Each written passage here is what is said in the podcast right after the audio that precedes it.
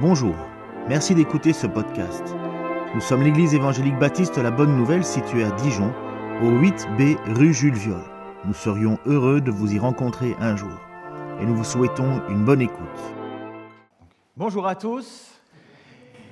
Vous savez, quand vous regardez une série télévisée, aujourd'hui, souvent, vous avez euh, les annonces, ce, qui, représentait le, les épisodes précédents.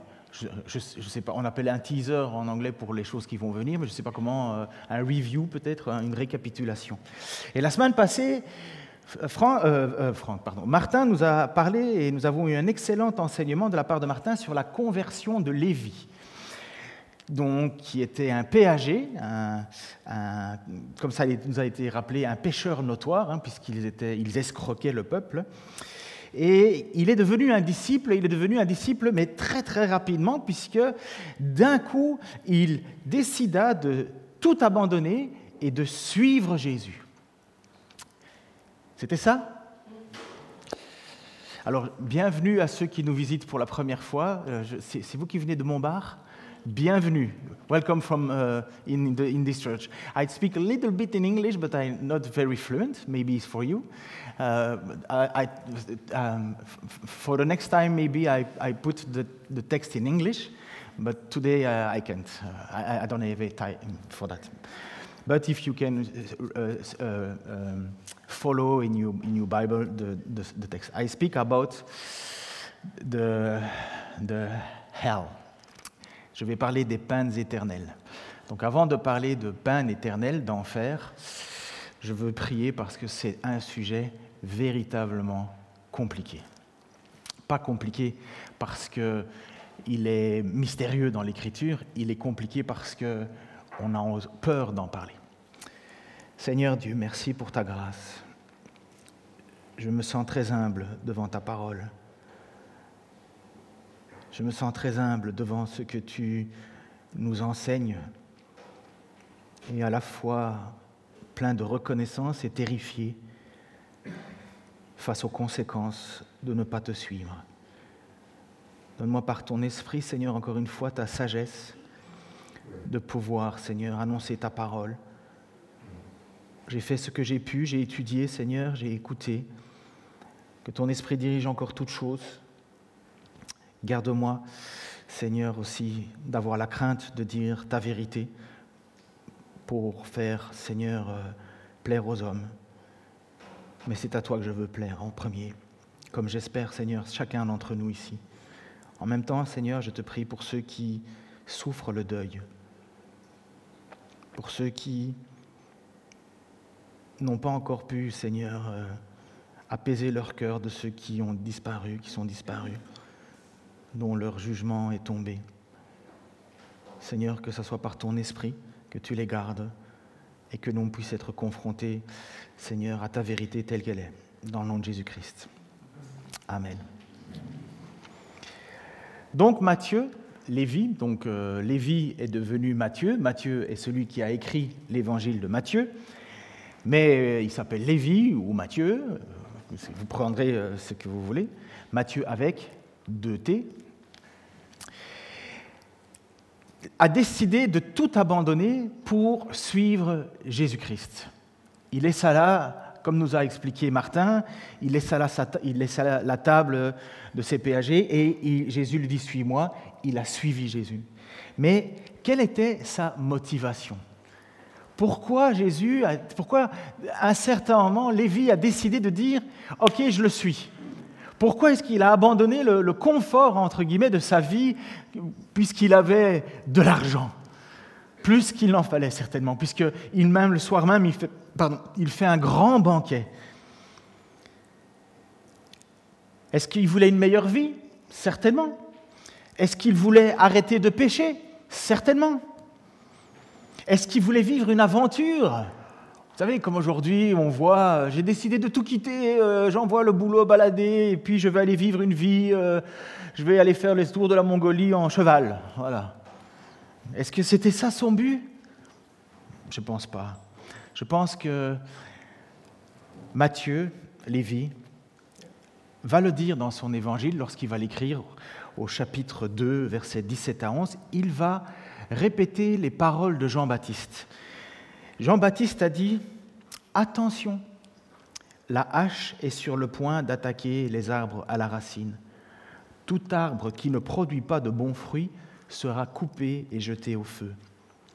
Ça, c'est les paroles de Jean-Baptiste. Moi, je vous baptise dans l'eau, en signe de votre changement de vie.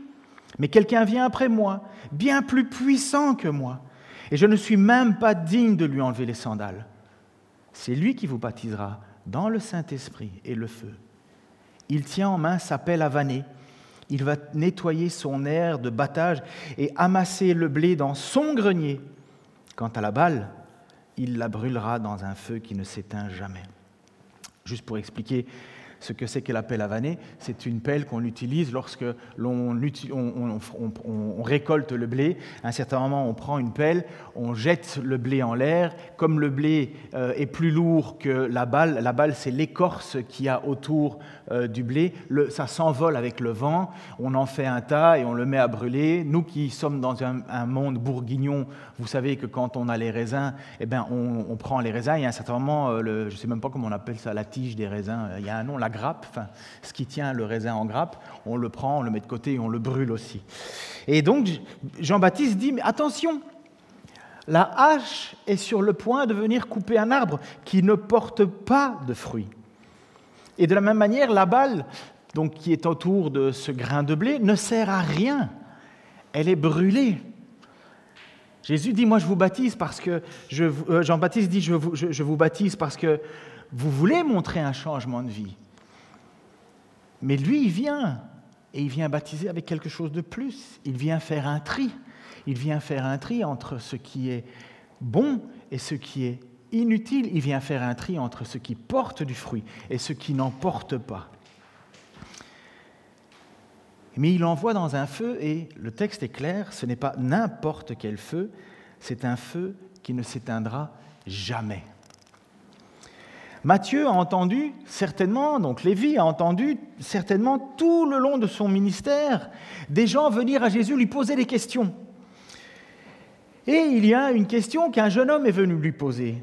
Et vous connaissez cette histoire. C'est cet homme riche, ce jeune homme riche, qui va vers Jésus dans Matthieu 19 et qui dit, alors un jeune homme s'approcha de lui et dit, Maître, que dois-je faire pour avoir la vie éternelle? Qu'est-ce qu'il faut que je fasse de bon? Qu'est-ce qu'il faut que je fasse? Qu'est-ce qu'il faut que je mette en œuvre? Jésus lui fait alors comprendre que pour le suivre, il faut tout quitter. Parce qu'il lui avait d'abord dit, mais obéis aux lois, obéis aux commandements, obéis, à tes parents, euh, aime le Seigneur ton Dieu. Et qu'est-ce que cet homme a répondu? Il a dit, mais je le fais, je fais tout ça. Et certainement, il le faisait. Et Jésus, pour aller le pousser plus loin, lui dit, mais vas-y, quitte tout et suis-moi. Vends tous tes biens, abandonne tout ce que tu as et suis-moi. Et il est reparti tout triste. Malheureusement, justement, cet homme avait certainement une très bonne vie, puisque Jésus ne lui contredit pas en disant qu'il avait euh, obéi aux commandements, aux règles, aux lois. Mais Jésus a dit alors à ses disciples que c'était très difficile pour un homme riche de rentrer dans les cieux. Pas pour sa richesse, ce n'était pas une question d'argent, c'est une question d'abandon. Lévi était aussi riche. Lévi, il le gagnait mal son argent, mais il est parti, il s'est levé, il a quitté et il a suivi Jésus, tandis que cet homme riche et apparemment pieux, certainement un, beau-fils rêvé quelque part, un, enfant rêvé quelque part. Il a réussi sa vie, il, a, il obéit, il fait tout ce qu'il faut. Lui part et triste parce qu'il ne veut pas tout quitter pour suivre Jésus. Et en entendant cela, en entendant cela, la réponse de Jésus en disant, mais alors, euh, si, c'est aussi difficile pour un garçon comme lui de rentrer dans le royaume des cieux, mais alors, euh, qui peut être sauvé? Puisque c'est la question. En entendant cela, les disciples furent étonnés. Matthieu 19, 25. Euh, en entendant cela, les disciples furent étonnés et demandèrent, mais, mais alors, qui donc peut être sauvé? Si lui qui a une bonne vie, si lui qui respecte les commandements, si lui qui, qui cherche à pouvoir faire quelque chose de plus, de bon pour, voir, pour avoir ce souci de la vie éternelle, qu'est-ce qu'il faut qu'il fasse? Parce que la question euh, de cet homme riche, c'est que dois-je faire de bon pour avoir la vie éternelle? Apparemment, il ne cherche pas à améliorer sa vie, on aurait pu penser ça de Lévi, puisque Lévi était officiellement un homme qui était considéré comme mauvais.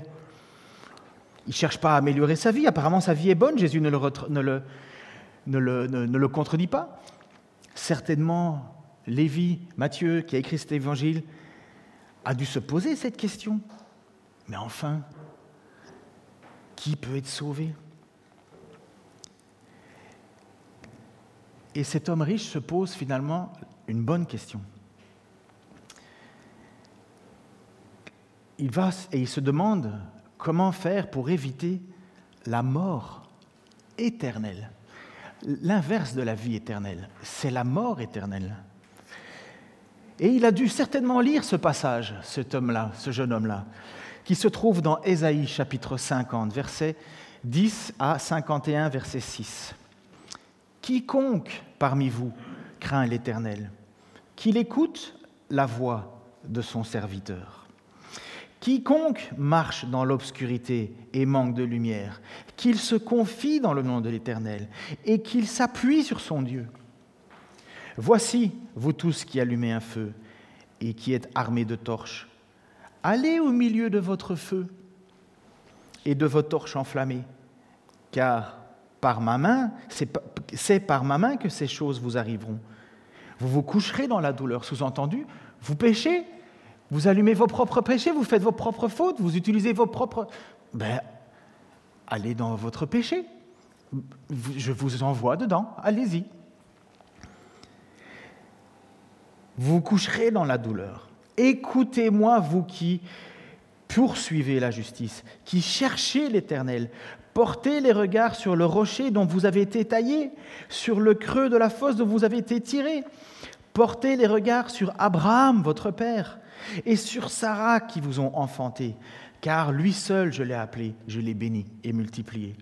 On n'oublie pas que c'est la foi qui a sauvé Abraham. Hein. Il n'y avait pas la loi à l'époque. Ainsi, l'Éternel a pitié de Sion. Sion, c'est Jérusalem. Je vous ai déjà dit que Sion, c'était la montagne sur laquelle Jérusalem se trouvait. Ainsi, l'Éternel a pitié de, Sion, il a pitié de, toutes ses ruines, il rendra son désert semblable à un Éden, et sa terre aride à un jardin de l'Éternel. La joie et l'allégresse se trouveront au milieu d'eux, les actions de grâce et les chants de cantiques. Mon peuple, sois attentif. Ma nation, prête l'oreille, car la loi sortira de moi et j'établirai ma loi pour être la lumière des peuples. Ma justice est proche, mon salut va paraître, et, et mes bras jugeront les peuples. Les îles espéreront en moi, elles se confieront en mon bras. Levez les yeux vers le ciel et regardez en bas sur la terre, car les cieux s'évanouiront comme une fumée la terre tombera en lambeaux comme un vêtement, et ses habitants périront comme des mouches. Mais mon salut durera éternellement, et ma justice n'aura point de fin. Certainement donc ce jeune homme riche s'est posé cette question. Mais que faut-il que je fasse de bon pour avoir accès à cette promesse que faut-il que je fasse de bon pour être justement dans ton salut qui durera éternellement, dans ta justice qui n'aura pas de fin? Puisque d'autres, il lui dit, vous allumez un feu et qui est, qui est armé de vos torches, allumez un feu et de vos torches, euh, pardon, euh, allumez de votre feu et de vos torches enflammées, car c'est de, de mes choses que... Ah, pardon car c'est par ma main que ces choses vous arriveront, vous vous coucherez dans la douleur. Il, voit bien, ce jeune homme riche, qu'il y a un choix, ou bien je me couche dans la douleur, ça veut dire est-ce que je meurs dans la douleur, ou bien est-ce que je, vais vivre dans cette justice éternelle? Et ce jeune homme se pose la question finalement à la bonne personne. Ma justice, Ésaïe nous dit, n'aura pas de fin. Le mot veut dire éternel. Donc il pose, ce jeune homme, la bonne question. J'espère que c'est la bonne question que vous vous posez. J'espère que c'est la seule question, ultime. Il la pose à la bonne question, à la bonne personne. Il la pose à Jésus. Et normalement, l'Église devrait être le seul endroit où on répond finalement à cette question. Comment éviter l'enfer? Comment éviter la damnation éternelle? Comment éviter d'être dans cet endroit de douleur pour être plutôt dans cet endroit de joie? Et j'ai lu beaucoup d'articles qui disent la même chose. L'Église n'ose plus prêcher l'enfer. L'enfer, ce n'est pas le bon mot. En fait, le véritable beau mot qui est utilisé, le bon mot qui est utilisé, c'est peine éternelle. Et l'Église doit prêcher cela, parce que notre message, ce n'est pas comment avoir le meilleur talisman pour vivre ta vie aujourd'hui et pour pouvoir être le plus béni aujourd'hui et avoir le moins de douleur aujourd'hui.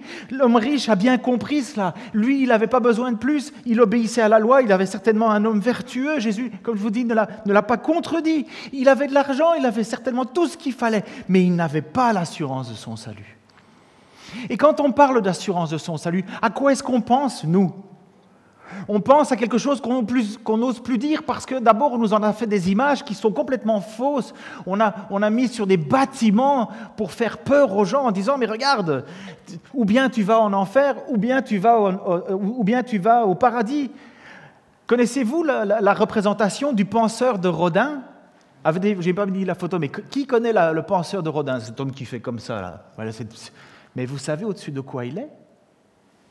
Est-ce que vous savez sur quoi il repose? Il repose sur une image où il est au-dessus d'une porte et sur cette porte, il y a soit l'enfer, soit le paradis. Et le penseur de Rodin, vous pourrez regarder ça, vous trouverez, aller sur Internet, pas maintenant, essayez de terminer le message, mais il se pose la question, où vais-je aller? Où vais-je aller? On a viré la question, on a regardé juste le penseur de Rodin, et on a oublié que lui, sa véritable question, c'était de savoir où je vais aller.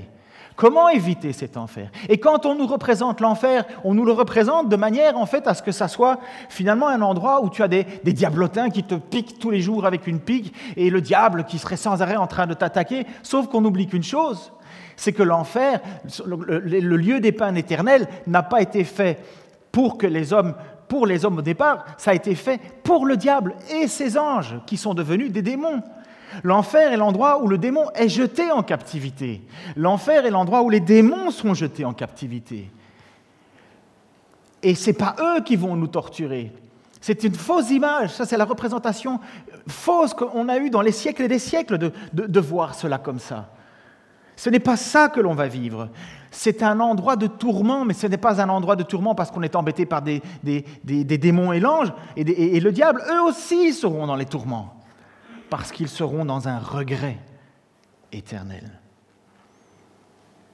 C'est pour ça que le mot enfer est mieux défini par peine éternelle. C'est la condamnation de Dieu. Il y a plusieurs mots pour définir le lieu qui n'est pas la nouvelle terre, comme on l'a vu dans Ésaïe. Un, lieu qui n'est pas là où se trouvera la nouvelle Jérusalem. Un lieu qui n'est pas la nouvelle terre, nouveau ciel, où il n'y aura plus de mal, où il n'y aura plus de, condamnation, où la mort n'existera plus. Ce lieu terrible s'appelle la seconde mort, le lac ardent de feu et de soufre. On l'appelle aussi la géhenne ou les ténèbres extérieures. Et malheureusement, comme je vous dis, l'Église en parle de moins en moins. Parce que cela semble nuire à l'image d'amour de notre Dieu. Comment un Dieu qui aime tant pourrait-il mettre les gens en enfer? Et nous avons gardé, comme dit Paul, il va dire à Timothée, attention, à la fin des temps, les gens garderont seulement ce qu'ils ont envie d'entendre de l'Évangile. Et tout ce qui va les déranger, on va le virer, parce qu'ils auront plutôt envie d'entendre des bonnes choses. Et qu'est-ce qu'on a envie d'entendre, honnêtement? Ben que Oui, tu as des grosses factures qui arrivent, mais je vais prier parce que Dieu va m'aider à payer mes factures. Ah, j'ai quelqu'un qui est à l'hôpital, je vais prier comme ça. Oh, Dieu va, va le guérir. Je ne suis pas contre ça, loin de là. On peut le faire. Mais c'est une idole. Ce n'est rien de moins de plus qu'une idole. Une idole de plus dans ma vie. Et, et le problème, c'est qu'on ne regarde pas Dieu à ce qui est sa véritable proposition. Ça ne veut pas dire que Dieu ne guérit pas, ça ne veut pas dire que Dieu ne bénit pas, mais jusqu'à preuve du contraire, les malades meurent, qu'ils aiment le Seigneur ou pas. Tu te casses la jambe, que tu aimes le Seigneur ou pas. Tu peux te faire torturer, que tu aimes le Seigneur ou pas. Mais la vie éternelle, de la condamnation éternelle, voilà ce que Jésus était venu apporter comme sauveur. Alors beaucoup n'aiment plus ce discours. Parce qu'ils disent, ce n'est pas compatible avec le Dieu d'amour. On va encore nous prendre pour des fous. On va encore nous prendre pour, des gens qui sont là avec des images de représentation de il faut que il faut pas que tu ailles en enfer, il faut, que tu aimes, tu Dieu parce que sinon tu vas brûler éternellement et, et, et quoi, tu veux me faire peur? Et quand on regarde aujourd'hui sur Internet, combien de fois je ne vois pas dans les messages, lorsque les gens fêtent malheureusement l'anniversaire d'un de leurs chers amis ou membres de famille sur les messages. Oh, toi qui pour le moment es là dans les cieux et qui veille sur moi comme une étoile. Où vont-ils chercher cela? Où vont-ils le chercher? Parce que justement, on ne prêche plus qu'il y a un jugement, une condamnation, en fait, il y a des théories. Il y a la premièrement, la théorie est que très rapidement dans l'Église, puisqu'on ne veut plus croire en un Dieu qui, qui est à la fois amour, justice et qui va juger à la fin des temps, à ce Jésus qui va prendre son blé, l'amasser dans le grenier, ou bien prendre la balle et la jeter dans un feu qui ne s'éteint jamais, ils vont dire, non, non, non, Dieu sauvera tout le monde à la fin. C'est ce qu'on appelle l'universalisme. Tout le monde va être sauvé, peu importe. Il y a un mot que vous pouvez, si vous voulez avoir, euh, pouvoir placer dans, votre, euh, dans vos jeux, euh, allez, le Scrabble, apocatastase. C'est le rétablissement final dans son état primitif de tout le péché. Donc, à la, à la fin des temps, l'universalisme, ça veut dire que tout va revenir comme avant, tout va être recréé et on, oublie tous les textes qui nous parlent d'un feu éternel. On ne les regarde pas. On ne veut pas les voir. On dit Ah, mais non, Dieu ne peut pas aimer comme ça. Et dans cette apocatastase, dans cet universalisme, même Satan sera replacé. Nous avons d'autres qui disent qu'il y a les annihilationnistes ça veut dire qu'à la fin des temps, il y aura tous ceux qui auront reçu le cadeau de la vie éternelle, vivront dans la joie éternelle, la, vie éternelle avec Dieu comme présent. Il n'y aura même plus besoin de soleil. Dieu sera la lumière. Nous vivrons une vie éternelle, comblée éternellement, presque le retour au jardin d'Éden, puisque c'est ce qui est dit dans Isaïe. Et ils disent que tous les autres seront anéantis, pouf, disparus. Ils appellent ça la initialis, a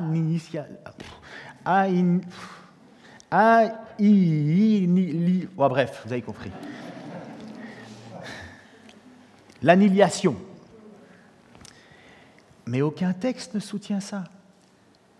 Mais pourquoi est-ce qu'ils veulent dire ça? Encore une fois, parce qu'ils ont peur de dire que Dieu, qui est amour, va placer des gens dans un endroit de peine éternelle on fait son Dieu à son image et on ne regarde plus ce qui est promis. Ce jeune homme qui vient poser la question à Jésus pose la question, que faut-il faire pour avoir la vie éternelle? L'inverse, c'est la douleur éternelle. Nous avons encore d'autres qui pensent que Dieu va les envoyer dans un lieu de tourment et que ce lieu de tourment est appelé le purgatoire et qu'il y aurait, a possibilité d'être euh, entre l'enfer et le paradis, mais que finalement, ils vont prendre ceux qui sont au purgatoire et les amener au paradis. Ça, a renfloué les caisses de pas mal d'institutions. Ça fait en sorte que des gens prient pour les morts, vont allumer des cierges, qui est à l'inverse des commandements de Dieu, puisqu'il dit tu ne prieras pas pour les mords. Et finalement, ça rejette encore une fois cette idée, ça éloigne l'idée de l'enfer. Et puis, vous en avez encore d'autres qui disent que le discours sur l'enfer, en fait, l'enfer n'existe pas, mais c'est juste pour nous faire peur. C'est juste pour nous faire prendre conscience. Finalement, l'enfer serait vide. Il n'y aurait pas d'enfer. Et la position orthodoxe, non pas de l'Église orthodoxe, mais de ce qui veut dire de façon que la Bible l'enseigne, c'est que nous croyons être la bonne doctrine, ce que nous croyons ici, ce que nous trouvons dans la Bible en prenant, en faisant ce qu'on appelle une, une, théologie systématique. Donc on prend tous les textes qui en parlent, ou on peut même en faire une théologie biblique, on prend chaque texte. La position que nous trouvons sur le sujet des peines éternelles est loin très loin d'être un sujet agréable. Comme je vous dis, c'est peut-être le sujet le plus délicat à aborder parce que il parle de ceux que nous aimions et qui nous ont quittés et qui n'avaient pas placé leur foi et leur confiance en Jésus. Ils n'avaient pas placé leur espérance en Jésus. Ils n'ont pas voulu voir la main tendue de Dieu. Ceux qui n'ont reconnu, qui n'ont pas reconnu leur état pécheur dans la main d'un Dieu en colère. Jonathan Edwards, un prédicateur anglais, a écrit, et, ce serait un de mes désirs un jour de juste vous lire, à la place de prêcher, juste vous lire sa prédication. Un homme tout simple, qui passait son temps reclus. Il avait de la difficulté à parler avec les gens, il était loin, il passait son temps dans la prière et la, traduction de la Bible. Et il a écrit une prédication qui a été une révolution en Angleterre pécheurs dans les mains d'un Dieu courroucé. Et nous, est-ce que nous reconnaissons que nous sommes pécheurs dans les mains d'un Dieu en colère? Non, on ne veut pas entendre le mot colère. Mais pourtant, Dieu offre cet amour. Dieu offre le moyen d'échapper à cette colère. Dieu offre le moyen d'échapper à cette condamnation divine. Ça nous affecte profondément et nous n'osons plus vraiment en parler parce que nous craignons, je vous l'ai dit, de passer pour des fous. Nous craignons de, nous faire rire au nez comme quand l'apôtre Paul s'est retrouvé à Athènes et lorsqu'il a abordé la question de la résurrection des morts dans le but d'un jugement, on lui a dit Oh, on t'écoutera une autre fois. Ou mais qu'est-ce que c'est que cette nouvelle idée? Et on a peur d'en parler parce que ça va à l'encontre de notre conception d'un Dieu d'amour. Mais Dieu est amour. Mais ça fait alors de Dieu un tyran, ça fait de Dieu un sadique, ça fait de Dieu un homme pire que Hitler finalement. Et on n'ose plus parler de ça. On en est gêné. Écoutez ce que a écrit Henri Blocher. Vous connaissez mon admiration, admiration, hein, et ma reconnaissance pour cet homme de Dieu qui est un théologien euh, de grande qualité. Il est sur la fin de sa vie et il a encore de temps en temps des. Il a écrit pas mal d'articles un peu plus tard et il va aborder ceci. Écoutez, je ne sais pas si je l'ai écrit, ça m'étonnerait que je l'ai écrit. Il va dire ceci. Au moins, au moins, je vais la lire deux fois parce que Blocher est difficile à comprendre. Juste une petite histoire. À l'école, quand on devait lire, on nous disait voilà, il faut que vous lisiez 100 pages de tel livre sur un sujet. Donc à l'Institut biblique, on pouvait lire 100 pages de tel auteur, tel auteur, tel auteur. Et quand on nous disait euh, pour Blocher, il disait, vous pouvez lire juste 50 pages, ça va, parce que il fallait, euh, nos cerveaux étaient en ébullition. Au moins, dans l'économie affective, c'est la plus grande difficulté de la doctrine orthodoxe, donc de parler de l'enfer. Il me semble juste de l'éprouver dans notre situation. il ne nous sied pas de prêcher le dogme autrement qu'avec l'arme, et je ne prétends pas la dissoudre rationnellement, alors qu'elle tient de si près au mystère opaque de la permission divine du mal. C'est la confiance docile du simple disciple dans le respect du révélé à laquelle je veux m'en tenir. Marchant dans les ténèbres de cette question, avouant que je manque de lumière, je veux me contenter d'écouter son serviteur et de m'appuyer sur son Dieu. Ma foi tremblante et nue repose en un Dieu que je sais plus sage et plus amour, infiniment plus amour qu'aucune de mes notions de l'amour n'a jamais pu en rêver. Je le répète, au moins dans l'économie affective, ça veut dire au moins au niveau de nos émotions, prêcher un texte comme cela est de la plus grande difficulté de la doctrine orthodoxe. Et il me semble juste d'éprouver cette difficulté. Dans notre situation, il ne nous sied pas de prêcher le dogme autrement qu'avec des larmes, parce que nous devons nous rendre compte qu'autour de nous, des gens nous ont quittés pour être en ce moment dans les peines éternelles. Et il dit, je ne me prétends pas dissoudre rationnellement ce qui tient aussi près du mystère opaque et de la permission de la, permission divine du mal. Je ne comprends pas, je ne peux pas expliquer pourquoi Dieu permet la souffrance. Blocher a étudié pour la raison, l'origine, le mal, la souffrance. Il dit c'est un mystère opaque. On ne pourra pas, Dieu nous limite, on ne peut pas savoir pourquoi Dieu laisse ces choses-là. Mais il dit c'est la confiance docile du simple disciple dans le respect du révélé, dans le respect des textes à laquelle je veux m'en tenir marchant dans les ténèbres de ces questions, avouant que je manque de lumière, je veux me contenter d'écouter son serviteur et de m'appuyer sur son Dieu. Ça veut dire, je fais confiance au texte qui nous parle de pain éternel. Je fais confiance à ce qui nous a été révélé. Ma foi tremblante et nue repose en un Dieu que je sais plus sage et plus amour infiniment plus amour qu'aucune de mes notions d'amour que j'ai pu révéler. Parce que c'est ça le véritable problème. Hein. Quand on parle d'enfer, on se dit comment un Dieu d'amour peut-il condamner les gens à la peine éternelle?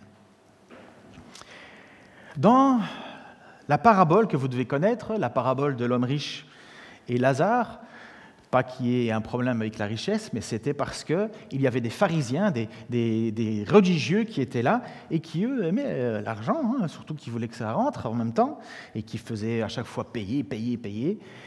Jésus va les reprendre euh, et il va leur dire, vous, oh, ces pharisiens, vous êtes des gens qui veulent se faire passer pour juste aux yeux du monde. Mais Dieu connaît le fond de votre cœur. Ce qui est en haute estime parmi les hommes, Dieu l'a en horreur. Pourquoi il dit cela? Parce qu'il veut leur faire comprendre le sens du châtiment qui les attend. Et je vais prendre ce texte de Jésus qui va prendre une parabole. Ça se trouve dans Luc chapitre 16, versets 19 à 31. C'est la fameuse euh, parabole de Lazare et l'homme riche. Et Jésus, donc c'est Jésus qui parle à des gens qui se croient être en droite ligne vers le paradis. Il y avait un homme riche qui est vêtu de pourpre et de fin lin, et qui chaque jour menait joyeuse et brillante vie. Un pauvre nommé Lazare était couché à sa porte, couvert d'ulcères et désireux de se rassasier des miettes qui tombaient de la table du riche. Et même les chiens venaient encore lécher ses ulcères. Le pauvre mourut et il fut porté par les anges dans, les dans le sein d'Abraham. Porté par les anges. Oh, dans le sein d'Abraham. L'homme riche, riche pardon, mourut aussi et il fut enseveli dans le séjour des morts, qu'on appelle Sheol. Parce que, je devrais encore vous enseigner plus tard, mais je n'ai pas pu faire tout, il y a le Sheol, qui est le séjour des morts, qui est l'attente du second jugement, l'attente du moment où il y aura finalement le jugement dernier, la résurrection de tout le monde, soit pour être ressuscité et jeté malheureusement dans l'enlieu de soufre, le lac ardent de feu et de soufre qui ne s'éteint jamais, soit pour être revenir sur la terre dans le nouveau ciel, nouvelle terre, paradis, nouvelle Jérusalem. Et il dit voilà, il va dans le séjour des morts qu'on appelle Sheol. Et cet homme qui fut porté leva les yeux et tandis qu'il était en proie au tourment, il vit de loin Abraham et Lazare dans son sein. Vous savez que cet homme-là, Lazare, a été enlevé, élevé aux cieux par des anges. Hein. Donc il est avec Abraham. Il s'écria, Père Abraham, aie pitié de moi et envoie Lazare pour qu'il tremble le bout de son doigt dans l'eau et me rafraîchisse la langue, car je souffre cruellement dans cette flamme. Abraham répondit, Mon enfant, souviens-toi que tu as reçu tes biens pendant ta vie et que Lazare a eu les maux pendant la sienne. Maintenant, il est ici, consolé, et toi tu souffres. D'ailleurs, il y a entre nous et vous un grand abîme, afin que ceux qui voudraient passer d'ici vers vous, de là vers nous, ne puissent le faire. Le riche dit, Je te prie donc, Père Abraham, d'envoyer Lazare dans la maison de mon Père. J'ai cinq frères. C'est pour qu'il leur atteste ces choses, afin qu'ils ne viennent pas aussi dans ce lieu de tourment. Abraham lui répondit, Ils ont Moïse et les prophètes, qu'ils les écoutent.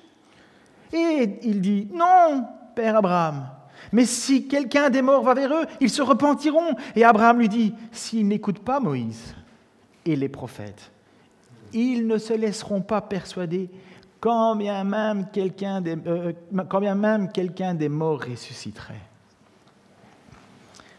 Ce texte, comme je vous dis, n'est pas la seule explication, parce que ça, c'est le Sheol. C'est le lieu d'attente. Ceux qui sont morts sans Christ vont dans ce lieu d'attente, qui est déjà un lieu de tourment.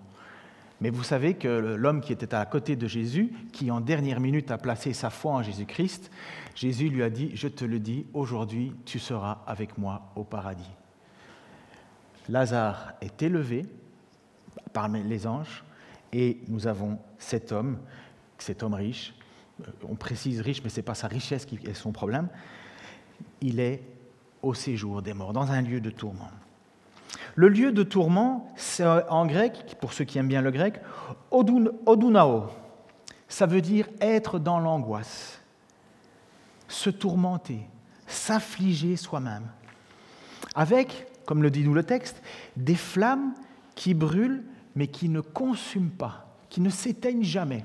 Il faut savoir que le mot Sheol, en fait, ça vient aussi d'une image qui était très connue autour de Jérusalem. C'était un endroit euh, dans la vallée de Limon qui est à côté de Jérusalem. Vous avez la Jérusalem qui est sur une montagne, le mont Sion, et sur le côté, vous avez le dépotoir. Et c'est un dépotoir où on jetait tout le temps les poubelles. C'est un endroit, en fait, qui brûlait constamment constamment, constamment. C'est une image. Et quand on parlait de ce Sheol, les gens savaient très bien de quoi on parlait. C'est un endroit où le feu brûle tout le temps. C'est un endroit aussi où les vers font toujours leur travail. Vous savez, euh, c'est pour ça qu'on fait du compost aujourd'hui.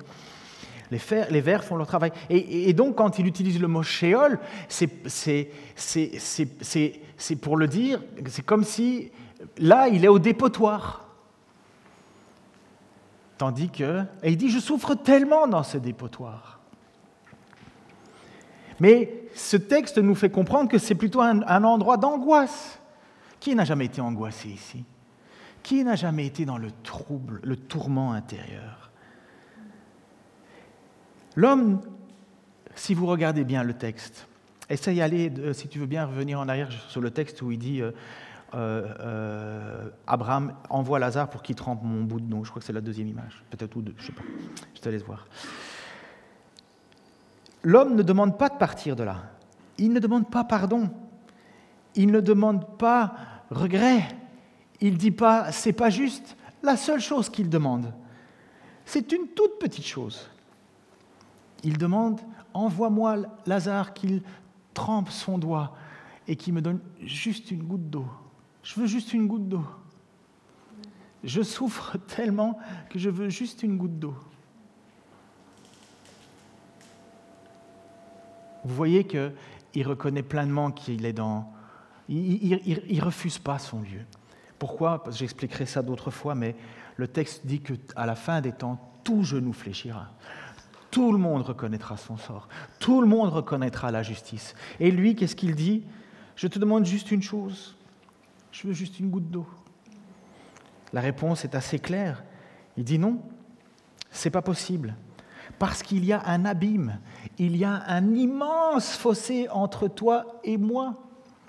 Tu ne peux pas aller de là où tu es vers moi et moi je ne peux pas aller de là où tu es vers toi. Il y a un immense abîme. On ne peut pas. C'est impossible. Cette toute petite demande, cette toute petite goutte d'eau, tu ne peux pas l'avoir. L'homme est donc maintenant lié de tourments et de peines aiguës. Et la réponse devrait nous ouvrir le cœur. Je ne sais pas si c'est parce qu'on approche de l'heure, je sais, il est 27, excusez-moi, j'ai presque fini. Et il dit, la réponse d'Abraham devrait nous ouvrir les yeux et ouvrir notre cœur. Voilà son souci. Voilà le souci maintenant de cet homme. Si mes frères entendent parler de ma situation, il faut les prévenir, parce qu'alors ils changeront, ils ne voudront pas venir là où je suis. Il faut qu'on leur atteste. Et c'est pour ça qu'il demande, mais envoie Lazare, parce que dans ma famille, j'ai encore cinq frères. Et qu'est-ce que c'est que attester? Attester, ça veut dire conjurer, prévenir. Envoie donc Lazare pour qu'il les atteste, pour qu'il leur rende témoignage, pour qu'il les avertisse. Mais Abraham lui répond, ils ont la parole de Dieu. Parce que à l'époque, avoir Moïse et les prophètes, c'était avoir la parole de Dieu, c'était la Bible. Souviez-vous que ce que Jésus a dit lorsqu'on lui a posé la question euh, Que faut-il faire pour avoir la vie éternelle? Il lui a dit euh, C'est quoi le plus grand commandement? Tu aimeras ton Dieu de tout ton cœur, de toute ta force, de toute ta pensée et tu aimeras ton prochain comme toi-même, car c'est là accomplir la loi et les prophètes. La loi, elle est venue par Moïse, et les prophètes, ce sont tous les enseignements. Et voilà, euh, il dit, mais euh, envoie dans ma famille Lazare, fais-le ressusciter pour qu'il y retourne, pour qu'il pour leur dise que, que, que cet endroit est terrible et qu'il faut tout faire pour y aller. Et Abraham leur dit, mais ils les ont les textes. Ils les ont les textes, ils peuvent le lire, ils ont la loi, ils ont Moïse et ils ont les prophètes. Et quelle est la réponse de ce jeune, homme, de cet homme? Il dit non. Mais la façon dans le grec dont il dit non, il le dit d'une façon intensive. Intensive dans le dire, mais d'aucune manière, pas du tout. Sous-entendu, je les connais, ils n'écouteront pas. Ça ne les intéresse pas. Non, il faut quelque chose de plus grand que, que juste leur envoyer Lazare. Il faut leur envoyer quelqu'un qui revienne de la mort à la vie. Il faut leur envoyer le ressusciter. Il faut leur envoyer quelqu'un qui, qui prouve qu'il était mort et qui prouve qu'on peut ressusciter, qu'on peut revenir à la vie. Et voilà ce que Abraham va lui répondre. S'ils n'écoutent pas Moïse et les prophètes, donc la Bible, ils ne se laisseront pas persuader, quand bien même quelqu'un des morts ressusciterait. Je reviendrai sur le sujet, comme je vous l'ai dit, parce que c'est difficile. Peut-être que dans votre cœur, dans vos esprits, vous avez en ce moment des deuils qui vous est difficile à faire. Peut-être même vous avez une certaine culpabilité de ne pas avoir osé annoncer l'Évangile. Finalement, ne pas avoir annoncé la bonne nouvelle pour éviter ce lieu de peine éternel, voyant que c'est finalement le souci de cet homme qui est au milieu de ces tourments. Envoie quelqu'un prévenir mes frères. C'est un lieu où les hommes regretteront de ne pas avoir accepté le pardon offert en Jésus. Comme je vous dis, ils ne seront pas torturés par les démons ou Satan, ils seront torturés par leur propre choix de n'avoir pas accepté de ne pas avoir accepté et d'avoir reconnu la main tendue. Tout le monde connaît Jean 3,16, hein? Je pense, pour ceux qui l'écoutent, car Dieu a tant aimé le monde qu'il a donné son Fils unique, afin que quiconque croit en lui ne périsse pas, mais ait la vie éternelle. Quant à ceux qui n'ont pas cru, ils sont déjà condamnés parce qu'ils n'ont pas cru au, au don, au sacrifice de Jésus. Ils n'ont pas cru aux moyens que Dieu donnait pour sauver. Et je termine avec une note quand même positive. C'est lourd un message comme ça. est-ce, qu'on se rend compte finalement de, premièrement, de la grâce d'avoir été appelé Quand je prêcherai la prochaine fois sur les détails des pains éternels, parce que j'ai écouté et lu, écouté et lu beaucoup, beaucoup, beaucoup, j'en pleurais de joie et de tristesse de joie en disant Seigneur, mais tu, m'as sauvé de ça. et de tristesse parce que pourquoi les autres n'ont pas accepté Jésus? Oh, Je vous le dis, ce n'est pas la qualité de votre, ce n'est pas la qualité de votre évangélisation qui va faire les choses. C'est l'esprit qui convainc. C'est encore un autre sujet. Mais vous aviez deux hommes. Enfin, trois dans l'histoire, j'ai encore écouté ce matin parce que je n'étais plus trop sûr. Vous avez Paul, Silas et Timothée qui parcourent les villes et ils vont de ville en ville. Et à un certain moment, ils arrivent euh, dans la ville, je crois, si je ne me trompe pas, c'est Philippe ou Éphèse, peut-être que je ne me trompe plus. Enfin bref. Et ils annoncent l'évangile. Et à un certain moment, il y a une diseuse de bonne aventure dont le texte nous dit que c'est une esclave et elle a ce don de divination.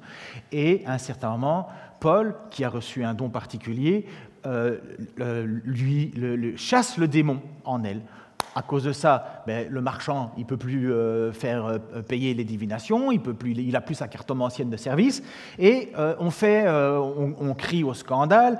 Paul et Silas, Timothée, je le vois pas, il n'est pas en prison, mais c'est Paul et Silas qui sont en prison. On les jette en prison. Le texte précisément dit qu'on les met dans le fond de la prison, on les tape d'abord, on les juge pas, bref, bref, bref. Et que font Paul et Silas? Ils sont, et le texte dit bien, hein, que le gardien le place dans le fond de la prison, le plus loin possible. Parce que eux, qu'est-ce qu'ils font? Vers le milieu de la nuit, Paul et Silas priaient et chantaient des louanges à Dieu. Les autres prisonniers les écoutaient. Tout à coup, un violent tremblement de terre secoua la prison jusqu'à dans ses fondations. Toutes les portes s'ouvrirent à l'instant même les chaînes et de tous les prisonniers se détachèrent parce qu'on avait prévenu aux gardiens. On avait dit, tu les attaches bien, hein, ceux-là.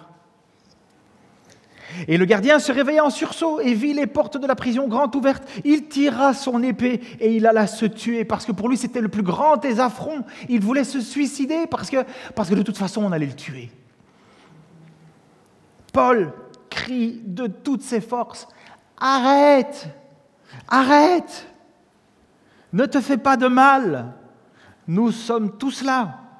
Le gardien demanda des torches et se précipita dans le cachot et, tremblant de peur, se jeta aux pieds de Paul et Silas. Puis il les fit sortir et il leur demanda, Messieurs, que dois-je faire pour être sauvé Crois au Seigneur Jésus, lui répondirent-ils, et tu seras sauvé, toi et les tiens. Et ils lui annoncèrent la parole de Dieu, à lui et à tous ceux qui vivaient dans sa maison. À l'heure même, en pleine nuit, les gardiens prient avec lui et les prient avec lui et leur lava les blessures. Il fut baptisé aussitôt. Et après lui, et après pardon, lui et tous les siens, ils ont certainement tous accepté le message de l'évangile.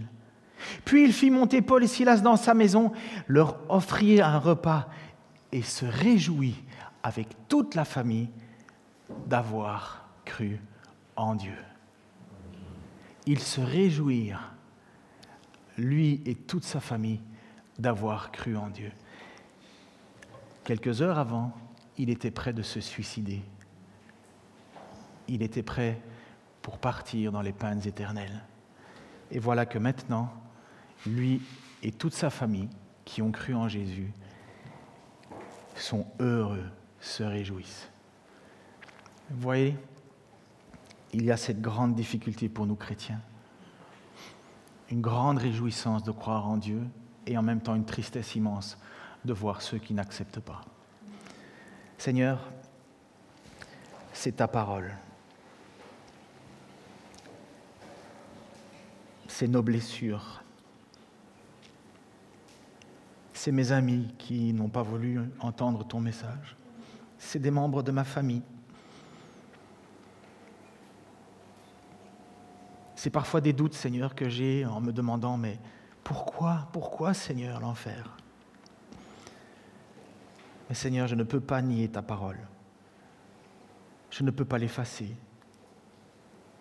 Je ne peux juste reconnaître qu'une chose, ça devrait être ma place aussi, au milieu de tous ceux qui t'auraient rejeté et regretteraient de ne pas avoir accepté cette main, mais je ne peux que te louer Je ne peux que te louer, Seigneur, comme ce, comme ce gardien de prison. Je ne peux que me réjouir de croire en toi. J'invite les musiciens. Je ne peux que me réjouir de croire en toi. Je ne peux qu'être heureux, Seigneur, de... alors que je ne comprends pas pourquoi. Mais je sais ce que tu m'évites. Seigneur, si nous avons des, des frères, des sœurs, des amis, des connaissances, ouvre-nous une porte et que nous n'ayons pas peur d'aborder cette question. Donne-nous des temps favorables, et il y en a plein dans nos vies de temps favorables où on se pose la question de l'éternité. Nous avons la réponse. Tu es la réponse. Il n'a pas été donné aucun autre nom sur la terre ou sous les cieux, sur la terre ou sous les cieux, par lequel nous puissions être sauvés de ta colère. Et je te remercie que, à la croix, tu es porté la colère de Dieu à ma place. Je te remercie encore pour mes frères et mes sœurs ici.